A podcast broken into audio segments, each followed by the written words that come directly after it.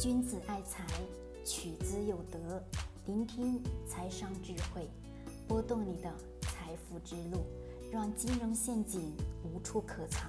大家好，欢迎收听财德商学线上音频课。接下来有请贺老师的分享。好了，各位，我们今天来聊聊投资，就是投我们自己。为什么说投资就是投我们自己呢？其实就是在投我们对于整个商业社会、对于企业也好，对于整个商业体系的认识，也就是你自我的认知。我经常在讲，要不断的去学习，不断的去了解这个社会，去探索这个社会。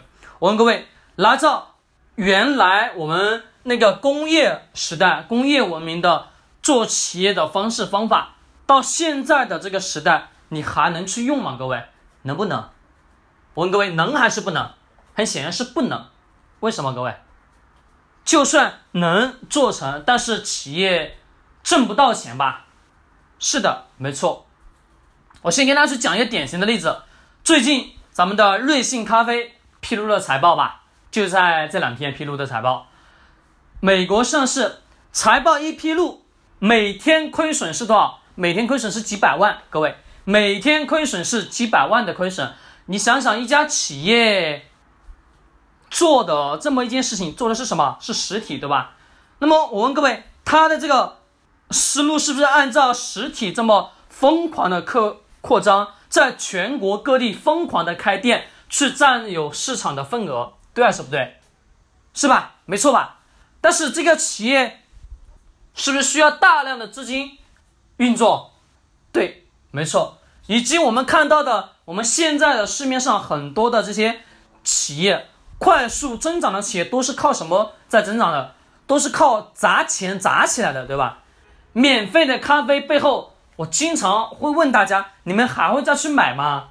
他们免费给你喝完之后，你体验之后，那个咖啡味道本来也就那样，你还会下一次还会去购买吗？反正我是不怎么购买。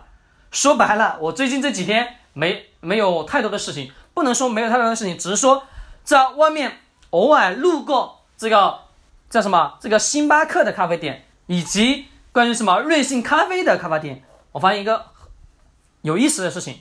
各位，你知道是什么有意思有意思的事情吗？是这个瑞幸咖啡几乎没什么人，可以说是几乎没什么人。什么地方有人？那个星巴克的咖啡当中就会有人坐着，有人点咖啡。并且人还很多，为什么？问各位是为什么？是不是因为原来的那个星巴克品牌形成，以及什么，以及那个地方有休息的地方吧？是不是能给他提供聚集人气的条件？是的，没错。各位，我们看看那个瑞幸咖啡是不是只是一个卖咖啡的吧台？就没有座位了，也是两个桌子、三个桌子就没了。你说那么多客人进来你这个店，没地方坐，是不是？虽然说好像主打什么快餐式的消费，但是我问各位，一般我们去咖啡店享受的是什么？享受的是那个附加的服务、附加的感觉、附加的休闲的。快乐感、享受感、舒适感、舒心感，我说的对啊不对？这是什么？这是人的精神需求。而瑞幸咖啡把这个需求给干嘛了？给杜绝掉了，只是快餐式的去销售咖啡。我问各位，你们现在去买吗？是不是不买？其实说白了，真正的我们去喝咖啡的人，真的是喝的是咖啡吗？各位，不是。那么我既然喝的不是咖啡，是不是大量的人只是？找个地方休息，那个地方舒心，有点清悦，并且比较安静，对吗？找个地方是自己待一会儿，是不是星咖星这个星巴克作为了我们最佳的选择？而我们去选择什么瑞幸咖啡的时候，是不是没有地方坐啊？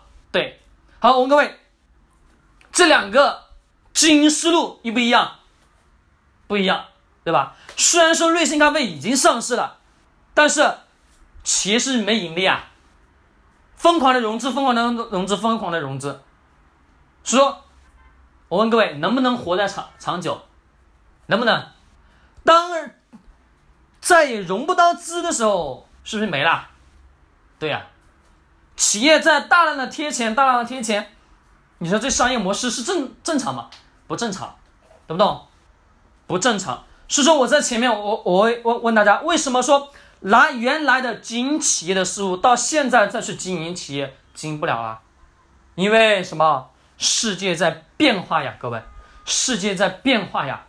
这是什么时代？这是互联网时代。什么时事情都在发生改变，什么事情都在发生大的转换。好，我们再回到自己个人的投资上，想想是啊不是？我们原来用的某一套投资方式方法的确有效，但是什么？但是在当时的那个情景下有效，是啊不是？并且企业是不是一直在不断的变化的？是的。虽然说有些企业几十年都是存在，但是我们发现有一个特点，这些企业是不是也在发生自我裂变啊、自我转换、自我成长，对吧？对，没错。不光是他企业的管理模式，以及他企业的人员，慢慢慢慢的企业走得越来越成熟的时候，企业是不是需要新鲜的血液？新鲜的血液进来之后是什么人？年轻人，年轻人是不是有自己的想法？对的。那么我们作为投资者呢，是不是也是得要去？了解这些年轻人的想法，去懂他们这一个时代当下的这些人的思维逻辑，对吗？各位，是的。所以说，我们投资投的是什么？投的就是我们对于这个社会的认知。你对这个社会的认知认识的越多越深，你做投资才能做的非常好，才能做得更好。我说的对吗？各位，是的。有没有错？各位有没有理？如果你觉得没理，可以给我一个反驳。但是我想知道你是怎么去思考这个问题的。我讲完了这么多，两个例子做一个对比，是明显的有感觉到了吧？